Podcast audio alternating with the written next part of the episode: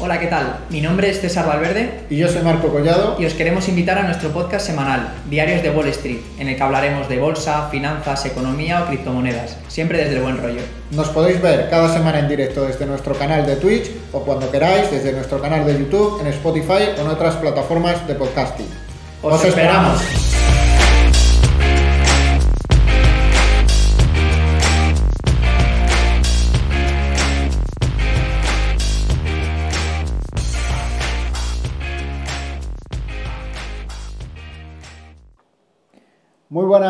A todos y a todas, bienvenidos a este nuevo Diarios de Wall Street, episodio 17 ya. Hoy volvemos, ayer estuvimos hablando con, uno de los ganadores de, la Liga de Bolsa Universitaria del mes de enero, con, con, Álvaro Casani, y hoy estamos aquí de nuevo con César Valverde. ¿Qué tal, César? ¿Cómo ha ido esta última semana? Que volvemos a tener una semana, como no, bastante movida en la bolsa, ¿no? Muy buenas, Marco, ¿qué tal? Buenas a todos creo que la mejor noticia es que todavía no nos han hecho ponernos el uniforme militar, no nos han puesto una... Todavía no nos han, llamado a filas, ¿no? Exacto, exacto. Así que, bueno, por ahora, pues, pues un poco lo de lo que estaba pasando ¿no? las últimas semanas, ninguna novedad. Tira y afloja, unos dicen que parece que ha retirado Rusia las, eh, las tropas o la mayoría de tropas o algunas tropas, ¿no? Es que depende del canal, del periódico, depende de donde te metas, te dicen unas cosas o te dicen otras. En fin, eh, con suerte, pues poco a poco se irá desescalando esta, esta espiral de en fin, de, no sé si llamarlo de violencia o de amenazas o de, o de lo que sea, y por fin espero que podamos disfrutar de un par de semanitas, aunque sea tranquilo. Un par de semanitas, sin virus, sin guerras, sin nada. Cuando enterramos un tema, ¿eh? sale otro, ¿eh? Pones un circo y te crecen los enanos. Pues eh, básicamente es eso. Eh, la bolsa eh, cada día tiene una, novedad, algo que pasa que te hace, vamos, eh, cambiar toda tu planificación. Cuando crees que ya estás saliendo del COVID, te aparece la sombra de una guerra, eh, cuando no tenemos una inflación que, hoy se ha publicado el dato de Reino Unido, el 5,5% en Reino Unido ya, en Estados Unidos 7,5%, en Europa estamos por, por esas cifras también, así que, bueno, ¿qué vamos a hacer? Estamos vivos. Sí, sí, y, en fin, eh, por ahora ningún meteorito, como decían algunos, ¿no? Este 2022 es lo que nos falta. Igual estamos cantando victoria ya que estamos solo a 16 de febrero, pero, pero bueno. Sí, el, año va fuerte, ¿eh? El año va fuerte. Promete, promete. Así que nada, Marco, si te parece, eh, vamos a comentar rápidamente, vamos a leer el índice de, qué temas vamos a tratar hoy. Eh, bueno, en primer lugar, eh, Rusia daba una treva a Occidente, es como lo tengo puesto aquí, pero igual, si nos metemos a leer el periódico ahora última sí, No, anoche hizo el discurso Biden, iba a decir Trump, ¿sabes? hizo el discurso Biden, que lo vi en directo y, la verdad es que como que asustaba un poco, ¿no? Era un tono muy amenazante de... Es como el hermano mayor que viene y como, como toques a mi hermano te reviento, ¿no? Pues, pues un poco el discurso fue eso, ¿no? Como se te ocurra tocarle un pelo a Ucrania, te vamos a reventar entre todos. Y Putin yo creo que se está descojonando. Eh en su Completamente. Sí, sí, se ríe del primo de Zumosol. Este no dirá, mira, perro ladrador, poco mordedor y, el que aquí pone los puntos sobre las síes soy yo y se va a hacer lo que yo quiera, ¿no? Que también te digo, eh, bueno, luego, si te parece, luego lo comentamos. Sí, luego lo comentamos en más detalle y vemos qué, qué tenemos hoy, que hoy tenemos muchas cosas. Exacto. Eh, luego, eh, no sé si sabrás, pero también hay otro conflicto que quizá nos pilla un poco más lejos y no se habla tanto, China-India, que son dos rivales históricos que se llevan bastante mal, pues, eh, pues bueno, también están a la gresca, han prohibido el uso de varias aplicaciones en, en India pues, de propiedad china, también cruce de, acusaciones. Si, no, si la guerra no salta por un sitio, va a saltar por otro, Marco. Así que el uniforme, ya te digo, tenlo bien planchadito y bien limpio que... bueno, yo de momento no tengo uniforme militar pues cómprate uno. yo creo que lo primero que me compro es un vuelo hacia Latinoamérica, que allí parece que no, que no tiene pinta de que vaya a haber ninguna guerra y, nos pillamos algo por allí, por el Caribe, ¿no? Yo creo que juntando un poquito de por aquí y por allí para vivir un año aunque sea DAI y luego ya pues nos buscaremos la vida. Me gusta tu plan, Marco. Eh, ¿Qué más vamos a comentar? Pues eh, cómo el empleo público en España aumenta cuatro veces más que el privado eh, en fin, también digno de, digno de, reparar, hacer un par de comentarios.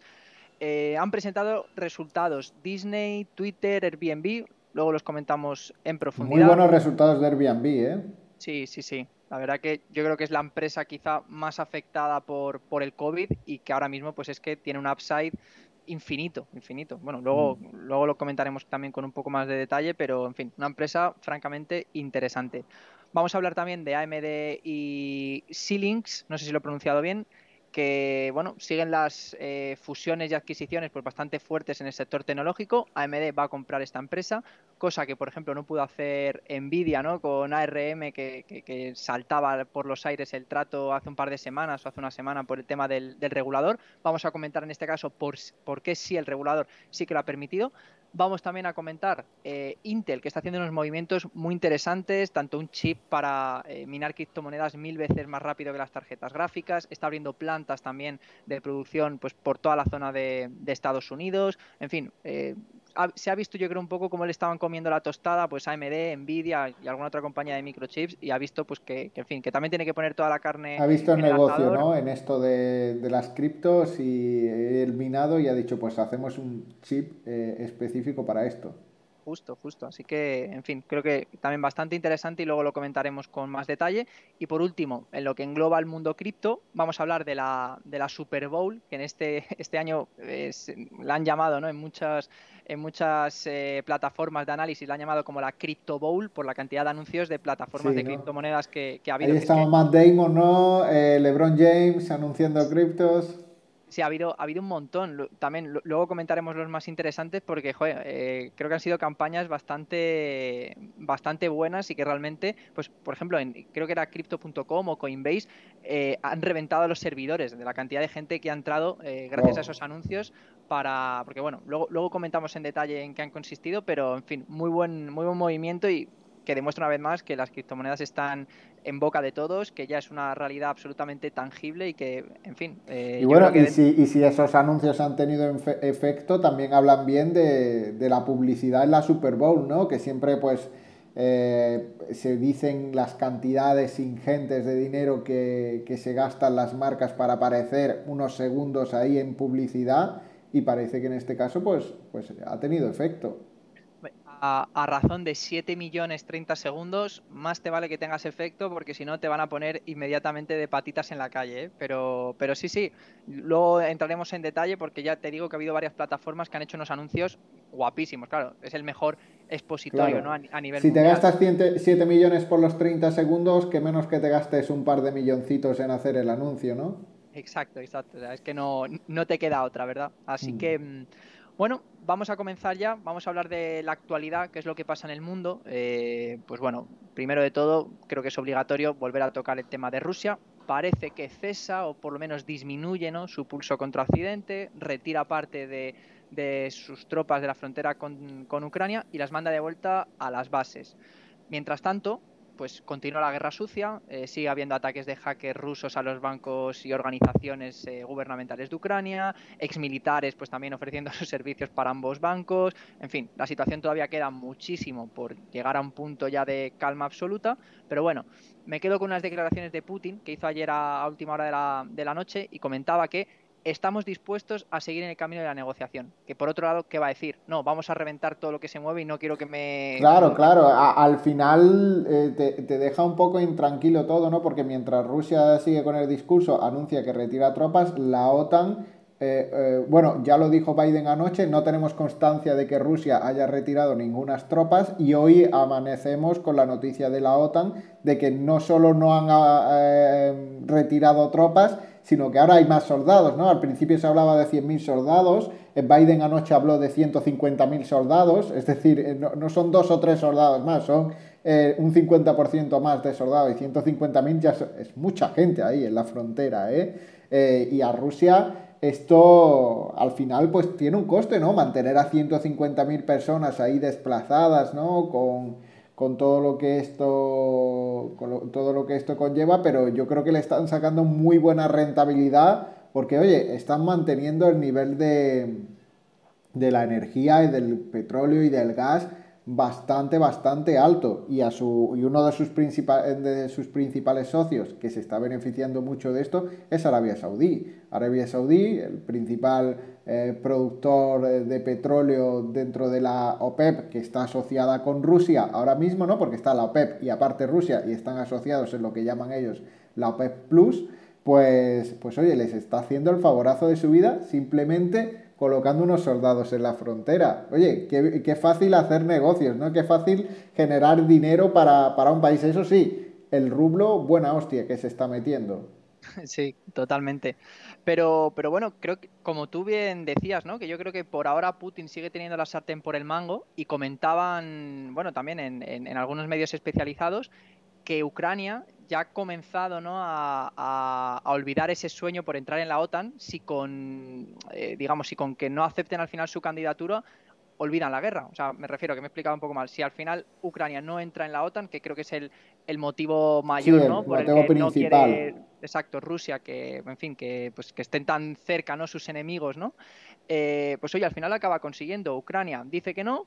Eh, Rusia devuelve sus tropas a, a los barracones, eh, deja de hacer ejercicios en la, en la frontera y oye, ha demostrado que un solo país puede perfectamente poner en, en, jaque pues al resto de potencias occidentales, no solo de Europa, sino también incluyendo a Estados Unidos, lo cual, en fin, vuelvo a hablar una vez de los métodos poco expeditivos ¿no? de Putin, pero lo, lo, lo importantes y lo, y, lo bien que se defienden. Este sí, pero bueno, ahí yo creo que Putin también juega, juega con fuego, porque si finalmente la OTAN dice Ucrania entra y Ucrania quiere entrar, eh, Putin poco tiene que hacer, porque a fin de cuentas yo creo que Putin se ha tirado al farol poniendo los soldados, pero dudo mucho que Putin se atreviera a atacar, porque como dijo él mismo, aquí todos pierden. Si hay una guerra, todos van a perder. Pero quien más va a perder estoy seguro que es Rusia. Yo creo que Rusia, y ya lo dijo él, poco tiene que hacer contra toda la OTAN, a no ser que se le una China, que veo muy complicado que China se meta en ese berenjenal sin ninguna necesidad por las gilipolleces de Putin. Sí, pero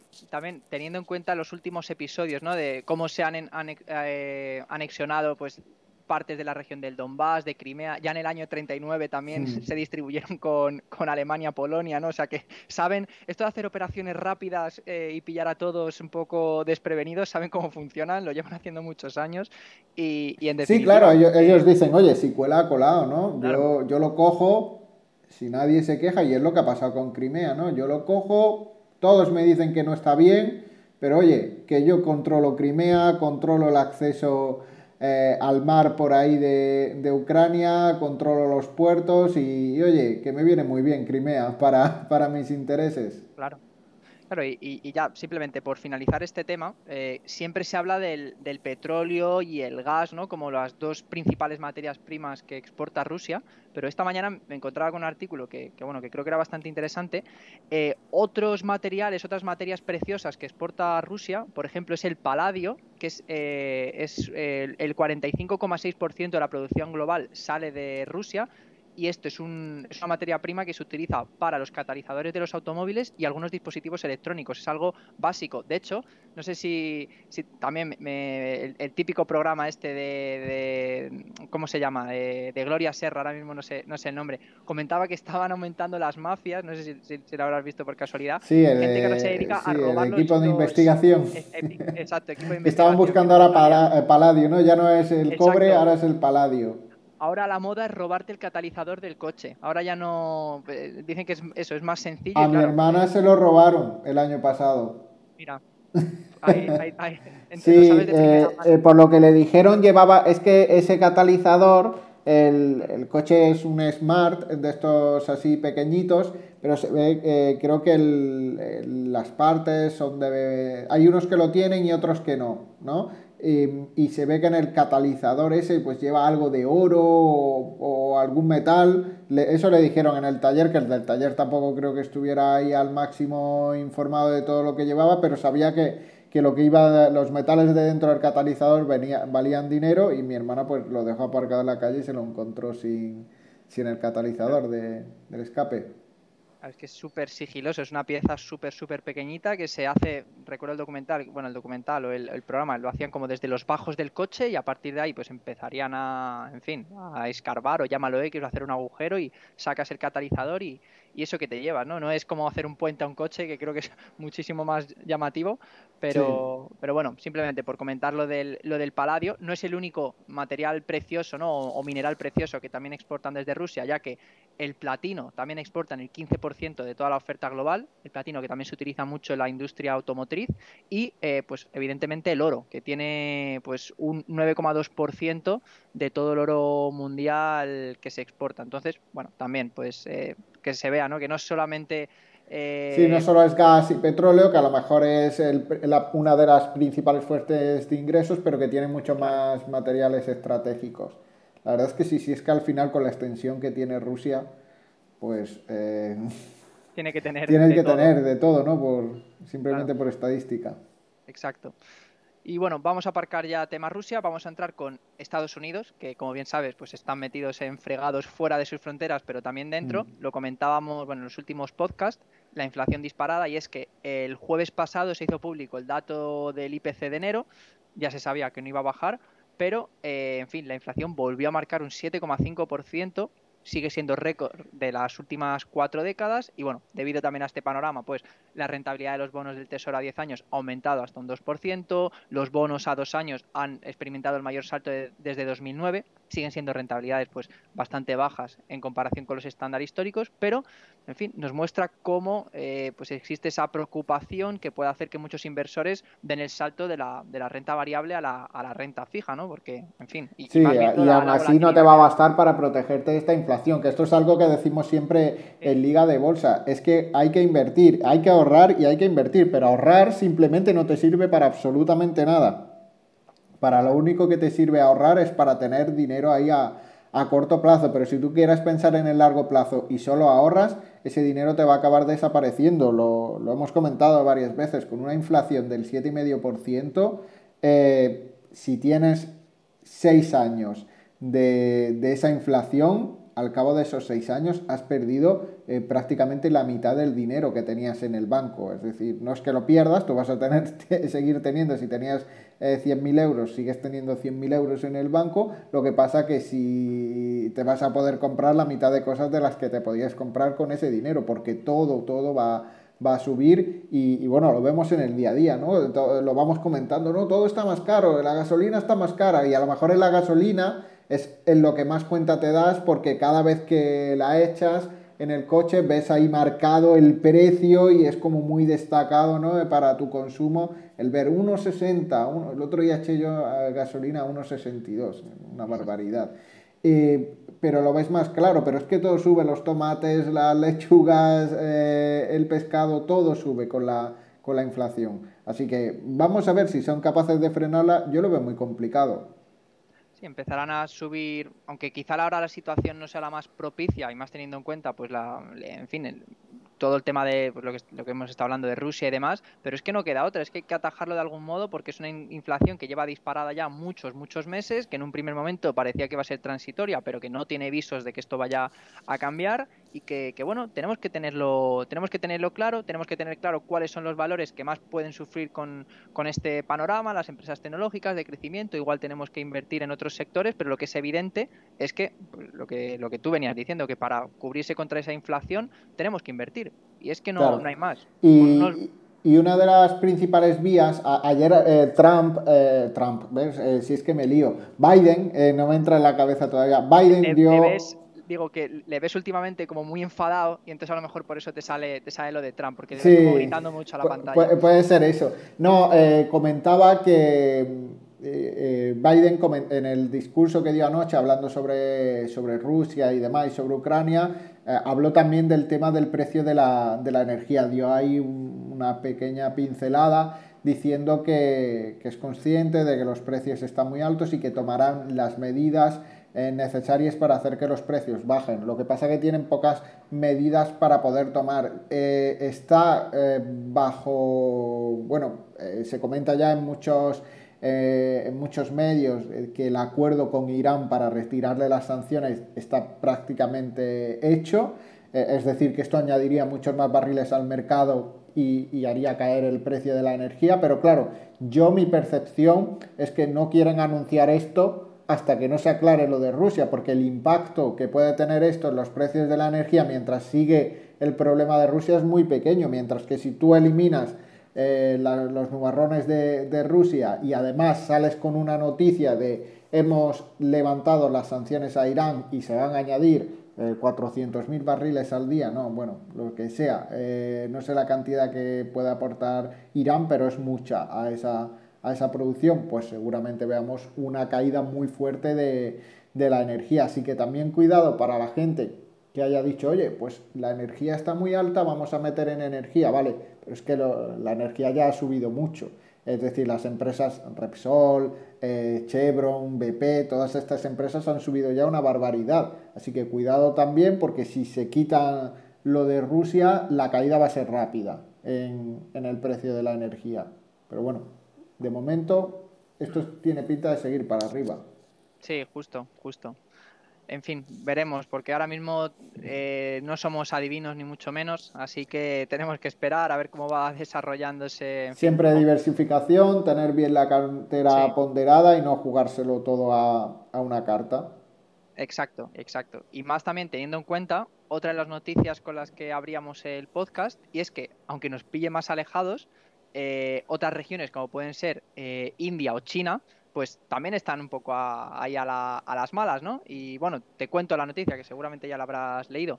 A principios de esta semana se hacía pública eh, la noticia de que India había bloqueado el acceso de 54 aplicaciones eh, de móviles con propiedad china por problemas de seguridad, lo típico. Eh, le estás pasando los datos al gobierno chino, mis ciudadanos, en fin, no están tranquilos, eh, no quiero que, les muestres, en fin, lo que hacen ¿no? y sus costumbres. Pues bueno, yo creo que esto es un poco más político que realmente el problema que puede tener estas aplicaciones. Y es que, bueno, China e India llevan dándose de hostias desde tiempos también inmemoriales, ya desde cuando Mao Zedong eh, entró en Tíbet, el Dalai Lama se refugió en India, tiene la región esta de Cachemira que también eh, piden la soberanía junto con Pakistán y que siempre, pues, en fin, cada año siempre, siempre hay algún pequeño conato de, guerra o conato de, de, invasión parece ser que, también es ahora, así que, en fin, eh, probablemente pues acabe también en nada como el resto de veces, pero lo típico, que les gusta también tirar un poco de la, de la cuerda, ¿no?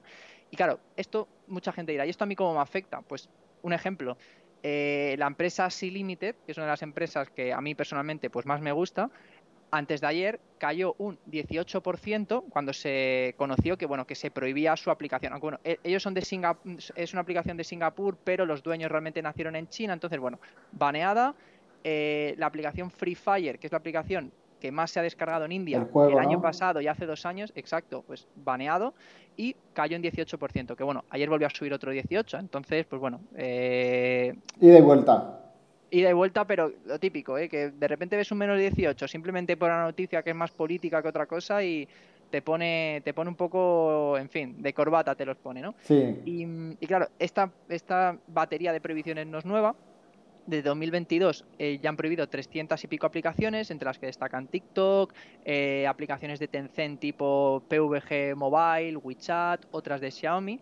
Y ahora, que esto también guarda un poco relación con Sea Limited, eh, los comerciantes indios quieren prohibir la aplicación Shopee, que es tipo Shopify, pero versión de, de Sea Limited, porque indican, pues eso, que sigue robando datos a la, a la, pues bueno, a la comunidad india y luego los envía a China. Que claro, un país con 1.300 o 1.400 millones de usuarios, pues claro, este tipo de noticias pues dan bastante, bastante miedo y más también por la arbitrariedad, ¿no? Que, que, en muchos casos pues, pues es, ¿no? Entonces, pues bueno, también tenerlo en cuenta, los que somos inversores de empresas chinas, pues en fin, tenemos que tener también cuidado con este tipo de, de problemas, ¿no? Eh, que, está teniendo China, que le siga la zaga en Rusia y se, se mete en todos los fregados que puede, yo creo, no, no deja, no está lo de Taiwán, está lo de lo de, lo de India. Pero bueno, en fin, que hay que tener también en cuenta, todas estas noticias parece que no nos afectan, pero nos afectan. Al final nos afecta para todo, porque al final son los grandes núcleos de, producción mundiales, China, India,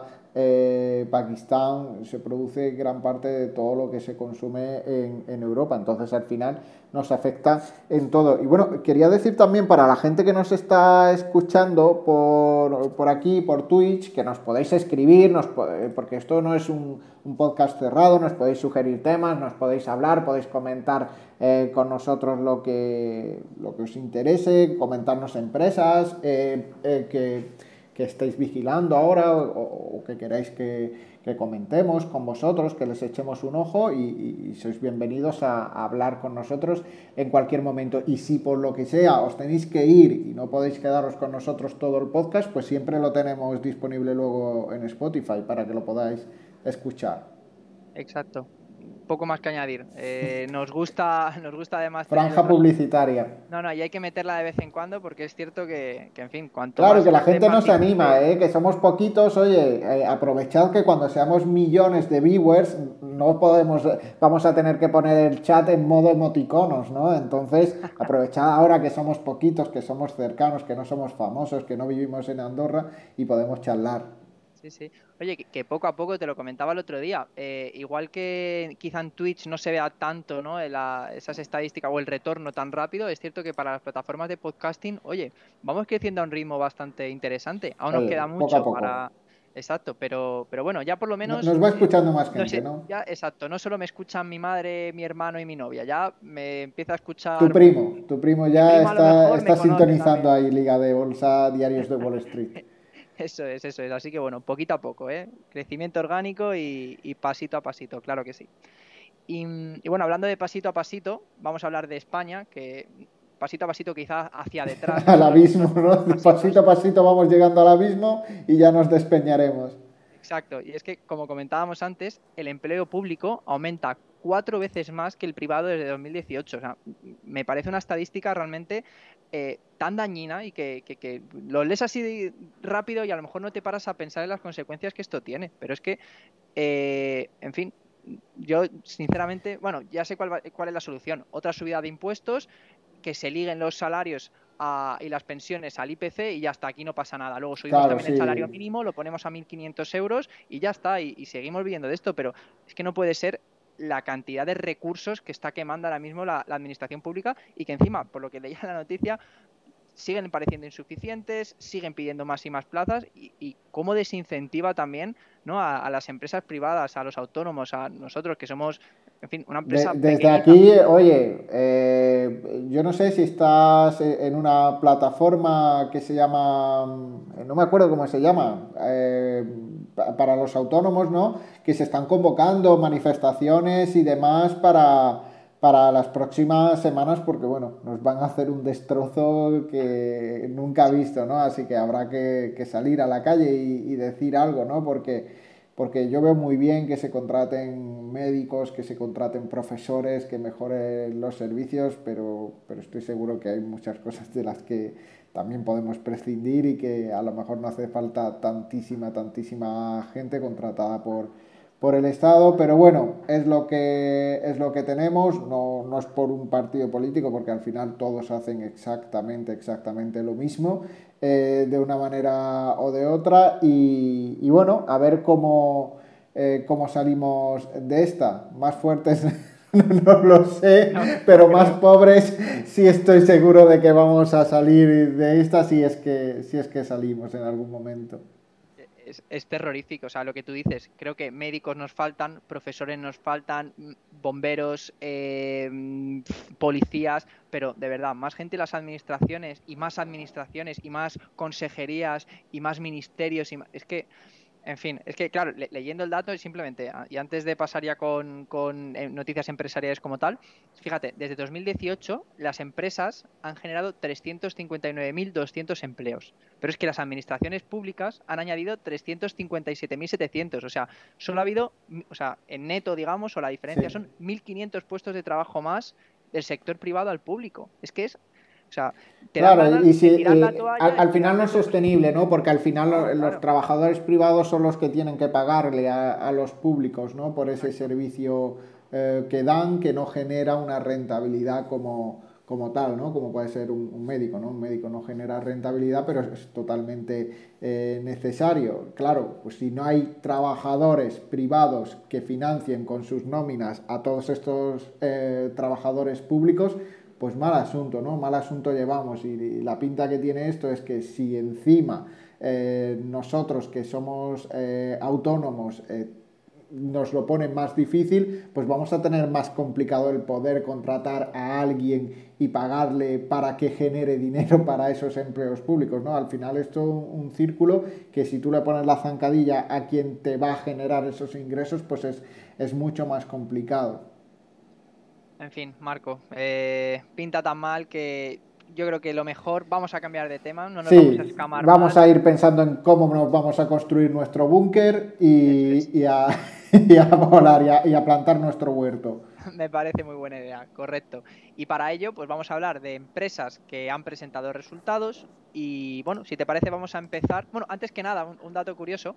Eh, bueno, han presentado ya resultados la mayoría de, empresas, bueno, de las más grandes, como bien sabes, hemos estado hablando estas últimas semanas. Y fíjate, palabras como cadena de suministro, logística e inflación han aparecido un 71% más en estos últimos resultados trimestrales frente al, anterior trimestre de, bueno, de este año. Pero es que si comparamos con el año pasado, el, global, digamos, ha aumentado un 39,2% también en comparación con el año pasado, lo cual eh, se sigue hablando mucho de, este tema, de esta cadena de suministro, logística. Por ahora, poca solución parece que, va a haber, por lo menos a corto plazo. Y bueno, eh, también hay empresas que evidentemente les está repercutiendo más, repercutiendo menos. Vamos a comentar, eh, por ejemplo, los datos de Disney, que fíjate, una de las empresas quizá más castigadas por el tema sobre todo de, de pues, del lockdown, no poder ir a los parques, que era una de sus principales fuentes de ingresos. Por otro lado, Disney Plus, que en un primer momento parecía que bien, acabó como cayendo un poco suscriptores en el último, en el anterior trimestre, pero oye, mm para este trimestre lo han hecho francamente bien y por darte algunos datos, ingresos más 34% en comparación con el mismo trimestre del año pasado, beneficio por acción un más 100%, así, rotundo y redondo, suscriptores Disney más 10% con respecto al anterior trimestre. Y luego, por rama de negocio, que aquí sí que vas a ver datos que son bastante interesantes, eh, se dividen en tres. Primero está Disney Media and Entertainment, que esto es televisión normal, sin suscripción. Aquí está eh, Walt Disney Studios, Walt Disney Television y ESPN. Eh, ingresos más 15%, Luego, beneficio operativo sí que ha caído bastante por el tema sobre todo de, los anuncios dentro de las plataformas de tele más normal. O sea, no hablo de servicios de streaming, hablo de tele de, pues eso, del anterior, ¿no? De tele, analógica, tele analógica. Pues el beneficio operativo ha caído un 44%, pero claro, entrando ya en otras branches, como puede ser eh, eh, direct, to Consumer, que aquí sí que están Disney Plus, más 37%, Hulu más 15% y ESPN Plus más 76%, pues bueno, ahí sí que vemos cómo... Mucho crecimiento y, ya lo hablamos hace muchísimo tiempo en el podcast, el crecimiento que habían tenido durante la, durante la pandemia todas las plataformas de streaming y una de las que mejor había ido era ESPN. ESPN, mm. no, no sé si lo estoy ni diciendo bien, ESPN, ¿no? Algo yo pues como cuando yo me tiro a la piscina y te digo Disney Plus Disney Plus depende yo yo, yo creo que es ESPN pero ESPN sí es que es que eh, claro sí es ESPN pero claro eh, al, al, decirlo me ha sonado raro y ya no sabía esto que lo dices en voz en voz alta y dices oye qué, qué raro me ha sonado no a lo mejor no es así pues sí pues ESPN eh, era una de las que más había subido de las que más suscriptores había ganado junto a Disney Plus eh, pero eh, mencionamos eso, ¿no? que el auténtico rey del streaming es Netflix, eh, sin ninguna duda, con un número de suscriptores que es mucho, muy superior al, al resto, al resto de, de, plataformas de streaming, pero que las otras venían creciendo muchísimo y una de ellas era ESPN y, y como los deportes, pues oye, con esto de la pandemia parece que ha resurgido un interés por estos.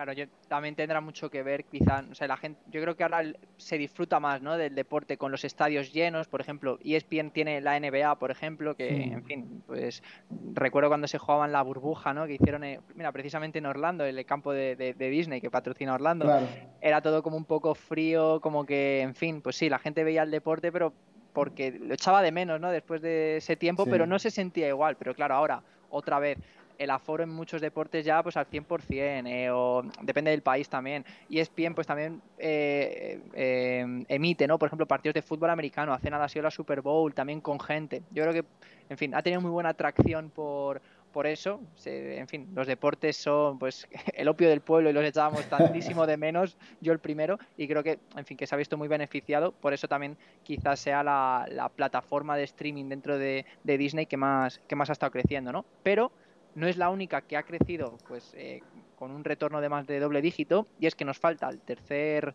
eh, la tercera rama de negocio que son los parques Disney, experiencias y productos con ingresos de más de un 100% y claro, este dato me hace Claro, es que los parques con el retorno de los visitantes y demás eh, van a mejorar números todos.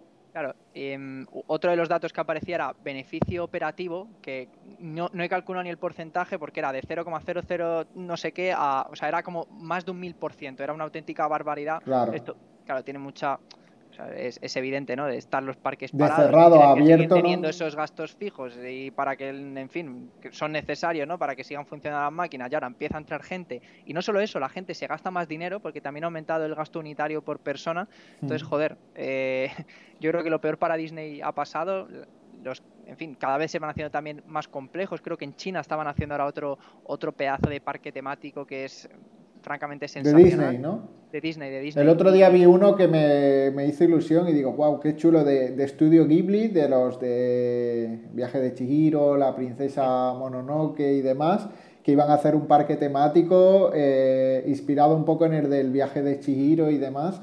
Y, digo, joder, eh, puede estar muy guapo en, en Japón, creo que iba a ser este parque temático es que lo de los parques temáticos, yo hace poco vi otro también, no sé si lo has visto, de Super Mario, creo que también Bueno, el de Lego, de eh, no, de Lego no, ah, de... Habrá varios. De Nintendo, que diga, de Nintendo. Sí, o de Nintendo, igual era de Nintendo. Era de Nintendo.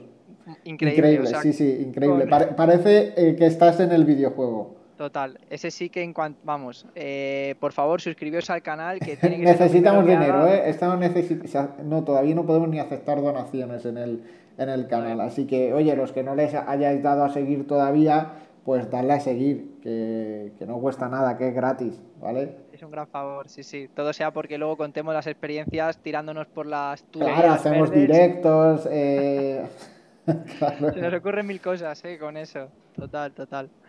En fin, y, bueno, eh, simplemente ya también por finalizar, comentar que, en estos resultados el CEO ha, planteado que van a gastar 33.000 millones de dólares en nuevos contenidos, los cuales incluyen nuevos deportes, nuevas ligas y luego también series como por ejemplo The Book of Boba Fett, que en fin, que también pues seguro que es un absoluto éxito teniendo en cuenta que todo lo que viene de Star Wars pues está tocado con la varita mágica.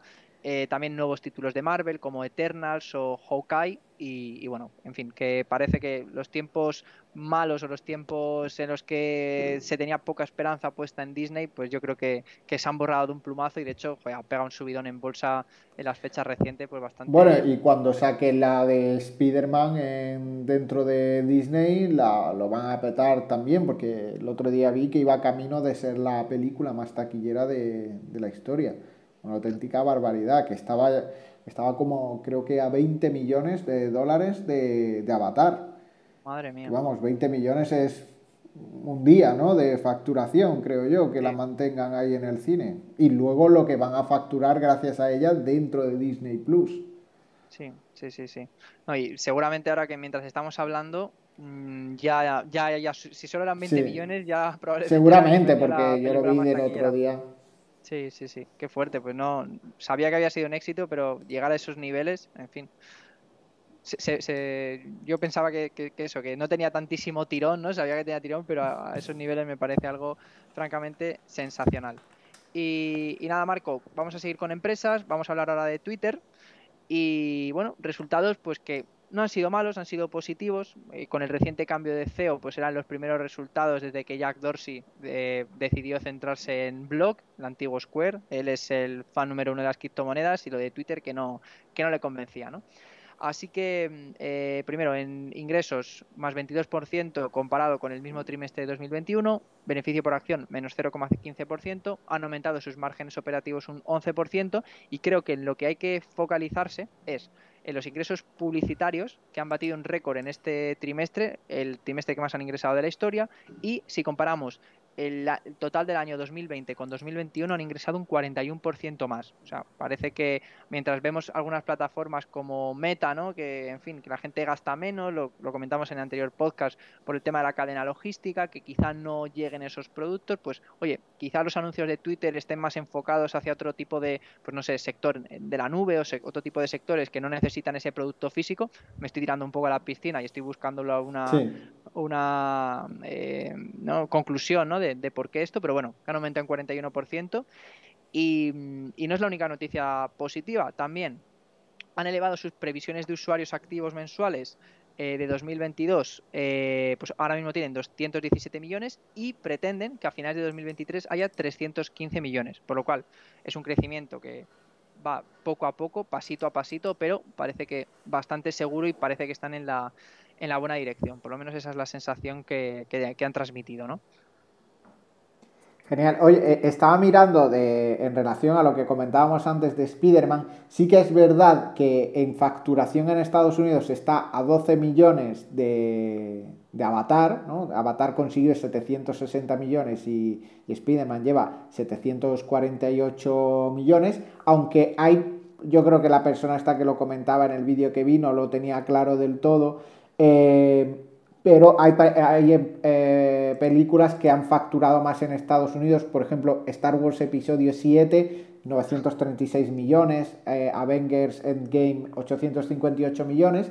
Pero oye, la, la, última de Spider-Man en recaudación mundial es la sexta con más recaudación de la historia.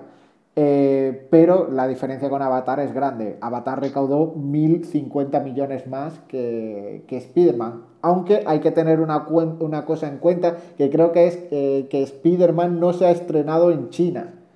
Entonces, estos son muchos, muchos millones de, facturación y no sé si recuperarán parte de esta facturación al estrenarla eh, en las plataformas, en Disney Plus y demás quizás sea la diferencia, ¿no? si consiguiese emitirse en China, que seguro que por alguna historia política pues eh, no, no, puede, no sé exactamente cuál, pero seguro que por ahí van los tiros porque han tenido varios, varios problemas ¿no? con, las, con las películas de, Disney y demás. Yo creo que ahí sí que te saldrían los números y sí que podría convertirse Claro, e-, es que la diferencia es esa, la taquilla fuera de Estados Unidos, la taquilla fuera de Estados Unidos de Avatar fue 2.000 millones y la de Spider-Man 1.000 millones, son los 1.000 millones de diferencia. ¿Cómo, pesa ahí el mercado chino, eh? 1.500 millones de habitantes, con que, en fin, con que vayan la mitad o, un cuarto, ¿verdad? Ya lo, ya lo revientan la, taquilla. Totalmente.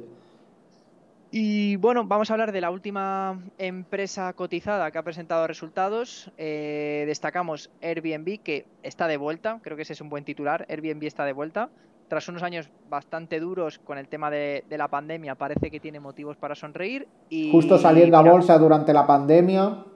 Sí, cierto, totalmente. No sé yo si, en fin, igual ahora a, toro pasado hubiesen optado por otro, por otro tipo de, ¿no? O, por posponerlo, pero bueno, ya están las cartas sobre la mesa y comentarte que en ingresos, en comparación con el anterior, con el mismo, con el mismo trimestre del año pasado, han tenido un más 91% y si comparamos años completos 2020 y 2021, han aumentado un más 96%. O sea, se han prácticamente doblado esos ingresos, que bueno, pues evidentemente que, es un año un poco trampa, habría que compararlo con, años más eh, atrás, ¿no? Pero bueno, se ve que la tendencia pues es francamente positiva. Luego, el beneficio por acción pues ha aumentado también más de un 100%, está dando beneficio, entonces pues eh, creo que es bastante evidente. Y otro dato interesante, ¿no? que es el de reservas de habitaciones, casas, apartamentos, hoteles, etcétera, ha aumentado un 59% eh, si comparamos con el mismo trimestre de 2021 y comparando año a año un más 56%.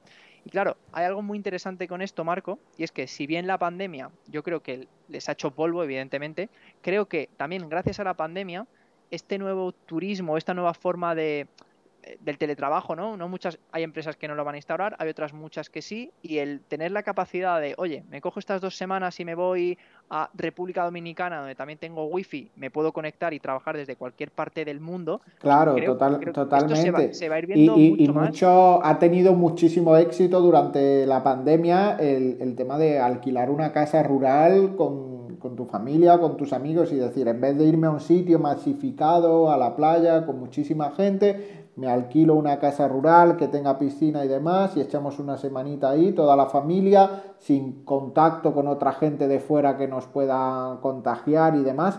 Y, vamos, yo lo, yo lo he visto eh, haciendo esto con, mis amigos cuando eh, durante la pandemia y era realmente difícil encontrar alojamientos porque estaba todo reservado. Eh, esto sí que le ha ido muy bien durante la pandemia y los márgenes que tiene Airbnb para esto son muy buenos. ¿eh? Eh, Airbnb cobra el 25% de la reserva en concepto de, comisión ¿no? por, sus, por sus servicios, que, oye, es bastante cuando, cuando es una casa para mucha gente y te dejas eh, no sé, 1.500 eh, euros en una semana o, incluso 2.000 euros en una semana, ¿no? que puede costar un alquiler vacacional para, para bastante gente, que Airbnb simplemente por poner la plataforma en la que se, se realiza la transacción cobre 500 dólares de, o 500 euros de esos 2.000, está, está muy bien, el modelo de negocio funciona.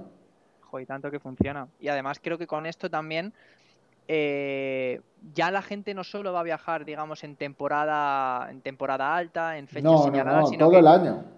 Es que es todo el año, o sea, es que han convertido ese modelo vacacional en un modelo de, diario prácticamente. sí, cuando no hay una cosa y otra, cuando, por ejemplo, yo que soy de Granada, pues al final la gente alquila casas rurales, pues para, eh, para ir a la sierra, ¿no? Pues se alquila una casa rural, va a Granada, va a la sierra, visita Granada, visita Sierra Nevada, eh, y, además tiene una casa rural donde luego llegar y estar con tu chimenea eh, a gusto con, tus amigos, ¿no? Y luego ya, pues cuando llega el verano, pues si la casa tiene piscina, pues la gente va a la piscina, al final, pues tienes todo el año un incentivo para que la gente lo alquile.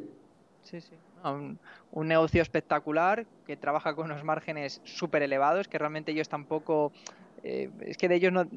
O sea, la responsabilidad final es del, es del usuario, es que ellos pueden derivar muy bien ese tipo de, ¿no? esa organización, porque ellos, como no es suyo tampoco esa casa, sino que ellos simplemente ponen esa infraestructura, en fin, creo que mm. lo tienen súper, súper bien montado y, creo que, en fin, que puede ser de las empresas que mejor lo hagan este, en este año. Bueno, eh, a Booking también le está yendo muy bien en este año, ¿no? Todas estas empresas, vamos a ver, eh, van a estar trabajando, estoy seguro, este año al al borde de su capacidad, es decir, no van a poder ganar más de lo que están ganando y el año que viene ganarán más porque, porque vamos, es que están a tope, van a llegar hasta donde puedan.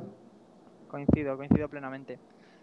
Mm, vamos a hablar ahora de noticias relevantes también de, pues bueno, de empresas ¿no? que, que están haciendo cosas pues muy interesantes, como es el caso, por ejemplo, de AMD, que ha completado la mayor adquisición del sector eh, de la historia con la compra de Xilinx por 53.000 millones de dólares. Un sector tecnológico que, bueno, ya comentamos hace también un par de semanas la adquisición de de Activision por parte de Microsoft, también de Zynga por parte de Tech2 Interactive, o sea, se está viendo bastantes adquisiciones dentro de, este tipo de, empresas, unas, bueno, sector videojuegos, este en este caso, sector semiconductores, y eh, por darte algún dato acerca de esta, de esta adquisición, la compra fue anunciada a finales del 2020, pero, en fin, cuando para este tipo de operaciones de esta envergadura, pues las, eh, las asociaciones o, las autoridades ¿no? monopolísticas pues las ponen bajo la lupa, quieren ver que no haya ningún tipo de, irregularidad y pues bueno, han decidido finalmente que, en Finlandia la luz verde y que sí que se puede hacer esta, esta adquisición. Comentábamos también al principio, Nvidia quería hacer algo muy similar con ARM Holdings, la empresa de semiconductores inglesa, pero en este caso pues no se le ha permitido. Claro, ¿por qué? ¿Qué, diferencia, qué diferencia hay? Pues la diferencia es simplemente que AMD y Xilinx no compiten directamente como tal, pese a centrarse eh, ambos en la producción de silicio. Claro, no es lo mismo que ARM, que ARM y Nvidia, que pues en este caso sí que eran competidores mm. completamente frontales, ¿no? Y ¿Por qué han hecho esta adquisición? Pues eh, como resultado de, esta compra por parte de AMD, Eh, ahora mismo eh, ellos sí que son muy líderes, pues en sobre todo en tema de videojuegos, tarjetas gráficas para videoconsolas, etcétera, pero van a entrar de lleno en sectores como el automovilístico, el aeroespacial, comunicaciones, van a mejorar también eh, todo el tema de, microchips para centro de datos e industriales, que bueno, pues eh, puede parecer todo como lo mismo, ¿no? Eh, los chips valdrán para todo, no, cada chip tiene su, tiene su historia, tiene su funcionamiento y su, y su función, y en este caso pues está atacando otros sectores que, que bueno, que seguro que le van a dar un, un rendimiento brutal. Yo creo que AMD de los últimos 10 años debe ser de las empresas que mejor se han comportado en, bolsa. Yo no sé si llegó, si salió a, bolsa, lo voy a mirar ahora por curiosidad, valiendo 2 dólares puede ser, y ahora mismo pues estará en torno a, en torno a 100, cosas pues así. mira, la, tengo por aquí. Sí. Bueno, ayer subió un 6,30. Si la tienes ahí a mano, lo, vemos porque, porque me suena a mí quizá un 2, 4, 2, 4 dólares. Vamos, vamos a ver, le voy a poner el gráfico al máximo. Y así salimos de dudas. Eh, a ver, no me dejes mal en directo, invéntatelo. No, no, pues llevas toda la razón. Salió a bolsa, déjame que, vaya, que llegue. Y efectivamente salió a bolsa exactamente a unos 2 dólares y medio. Está a 121. Pues, a 121, nada. Mira, sí, justo, justo. O sea, es que, en fin. Claro, hay que tener en cuenta una cosa. Salió a bolsa en 1980. Habría que saber quién sabía en 1980 lo que era un procesador, un microprocesador, y, habría que ver también qué hacía AMD en 1980, que a lo mejor hacía cosas totalmente distintas a lo que hace hoy en día. A lo mejor en esos momentos, yo qué sé, fabricaba cerillas, no sé, no, no creo, ¿no? Pero a lo mejor la tecnología que tenían era una tecnología muy básica, ¿no? Hacían una pieza para algo y simplemente eso, pero mira el crecimiento, eh, una empresa que, que, oye, pues lo han hecho bien, ¿no? En estos, en estos añitos. Y yo creo que además con una de las CEO más respetadas, como es Lisa Su, que, en fin, eh, siempre está en, las quinilas de mejor CEO de, la industria y demás. Y bueno, seguro que, en este caso, pues con la adquisición de Xilinx, pues eh, creo que va a y, oye, y en estos años ha tenido idas y venidas, ¿no? Primero llegó a 19 dólares y volvió a caer a 1,90.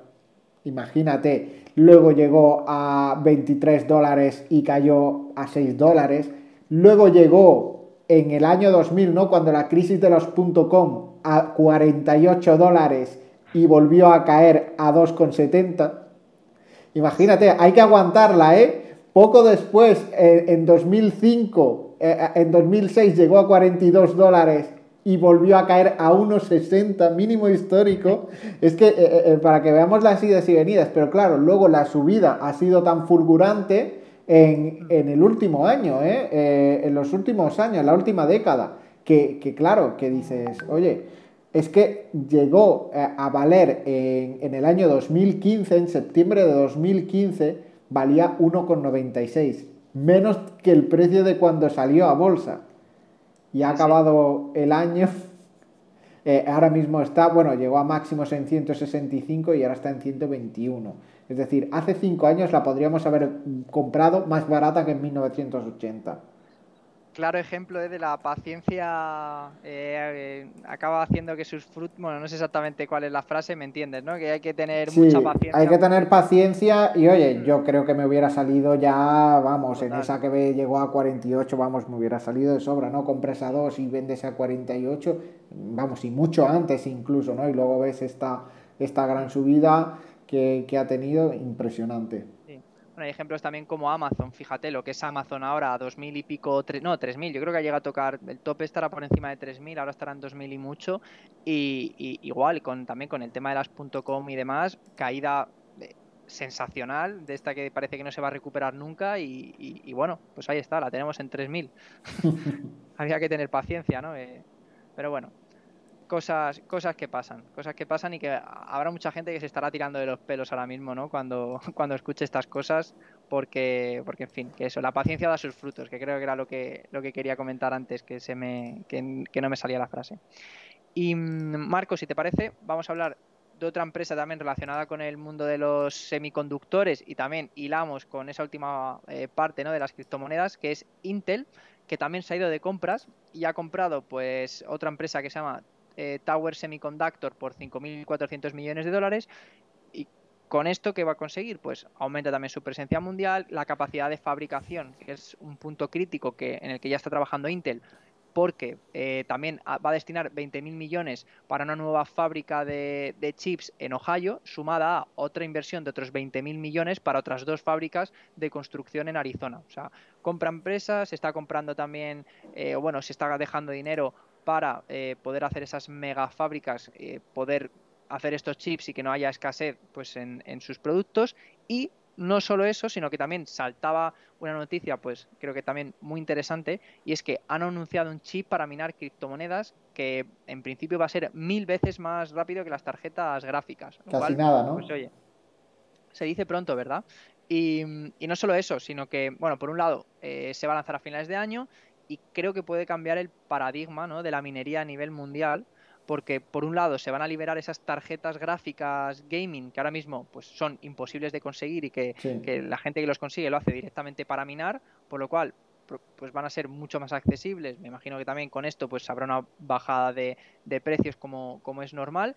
Y creo que va a entrar además de lleno en un, en un monopolio como es el que tiene Nvidia de esas tarjetas gráficas. Y ahora pues la gente va a tener también la, ¿no? la, la opción de no comprar esas tarjetas gráficas, sino también comprar esos microchips de Intel que lo hace igual o mejor. Que bueno, también te digo, de aquí a final de año, que es cuando va a salir, yo también puedo prometer muchas cosas. Puedo prometer y prometo. Y cuando salga a ver a qué precio salen, ¿no?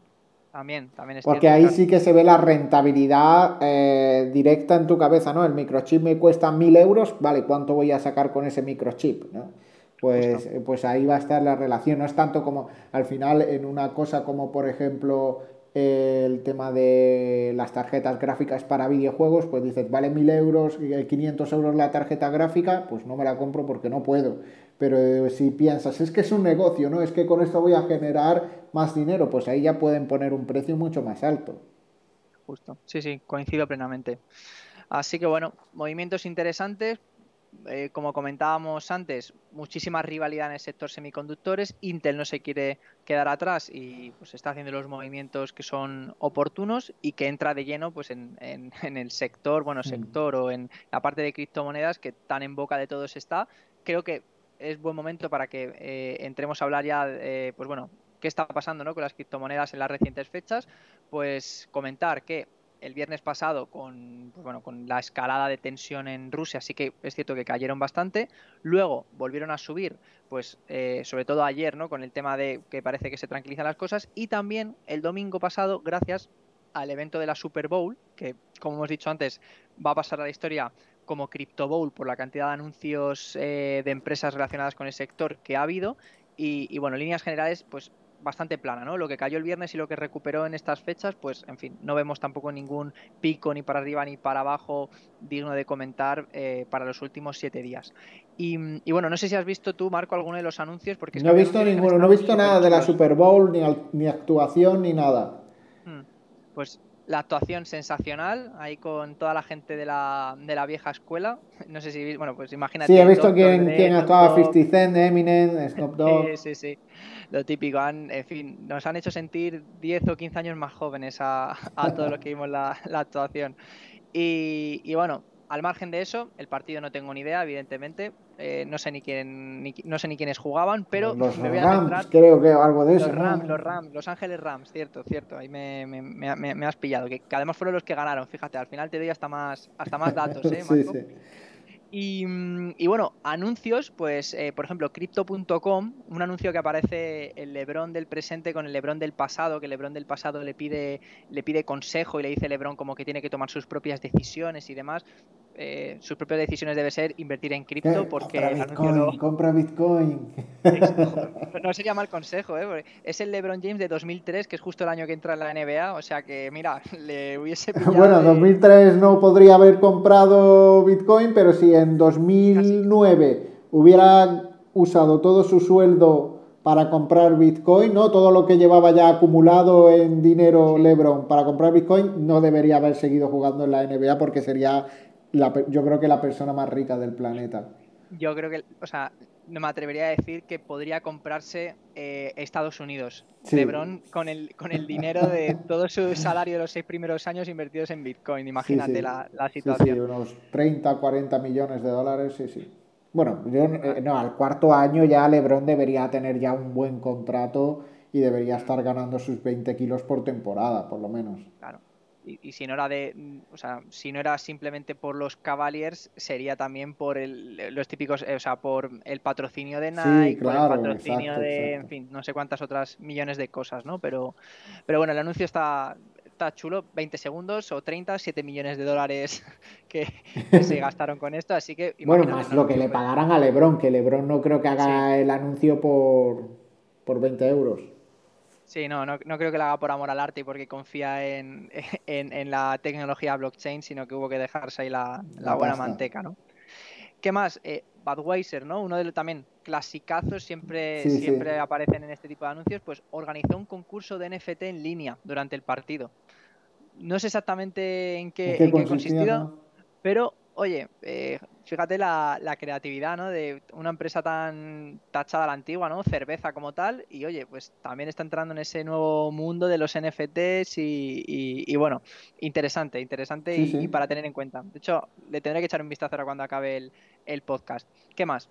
Luego, eh, otro wallet que es FTX, proyectó un anuncio con, con la estrella Tom Brady, también, que jugador de fútbol americano, y en el anuncio decía algo así como, me he perdido muchas cosas, pero no me voy a perder esto. O sea, en plan, niños, tenéis que ser ludópatas, tenemos que entrar todos a comprar criptomonedas, que esto, que esto tiene que subir. es un peligro también este, estos anuncios, ¿no? Que en España acaba de salir la, la, regulación con el tema de, de, qué anuncios se pueden emitir, de qué modo, etcétera. Quizá en Estados mm. Unidos todavía pues no, no, hayan llegado a esa solución, ¿no? Porque ya te digo, ha habido muchos, muchos, muchos más. Otro que también, este para mí ha sido brillante, es Coinbase lanzó un anuncio que simplemente en una pantalla negra se proyectaba un código QR. Tú imagínate un anuncio eh, de 30 segundos así. Pues claro, la gente fueron todos a pinchar a ver qué pasaba y eh, el, anuncio consistía en que se regalaban 15 dólares en Bitcoin gratis a los nuevos usuarios que se registrasen. Pues al parecer, aquí sí que han dicho que bueno, el, servidor ha estado caído, ha dado problemas estos últimos días de la cantidad, la avalancha de tráfico que ha generado el, maldito QR en, una pantalla negra. Al final lo más, luego lo más sencillo, esto seguro que no se tuvieron que dejar tanta pasta, ¿eh? Ni, claro, sí, sí, pero, pero oye, a captar clientes y luego a calcular lo que te cuesta cada cliente, pero vamos, muy buena, muy buena la, idea. Sí, sí, total. Y, ya te digo que no han sido los únicos. También eToro, BitBuy, bueno, es que ha habido tantos que tampoco vamos a comentar todos los anuncios. Creo que estos han sido los más, los más interesantes. Y, bueno, que también marca esa tendencia, ¿no? Eh, eh, eh, la tecnología blockchain, las criptomonedas están de moda, todo el mundo lo sabe, nadie quiere perdérselo. Entra ya antes de que te arrepientas, ¿no? Yo creo que es un poco la línea argumental de todos estos anuncios.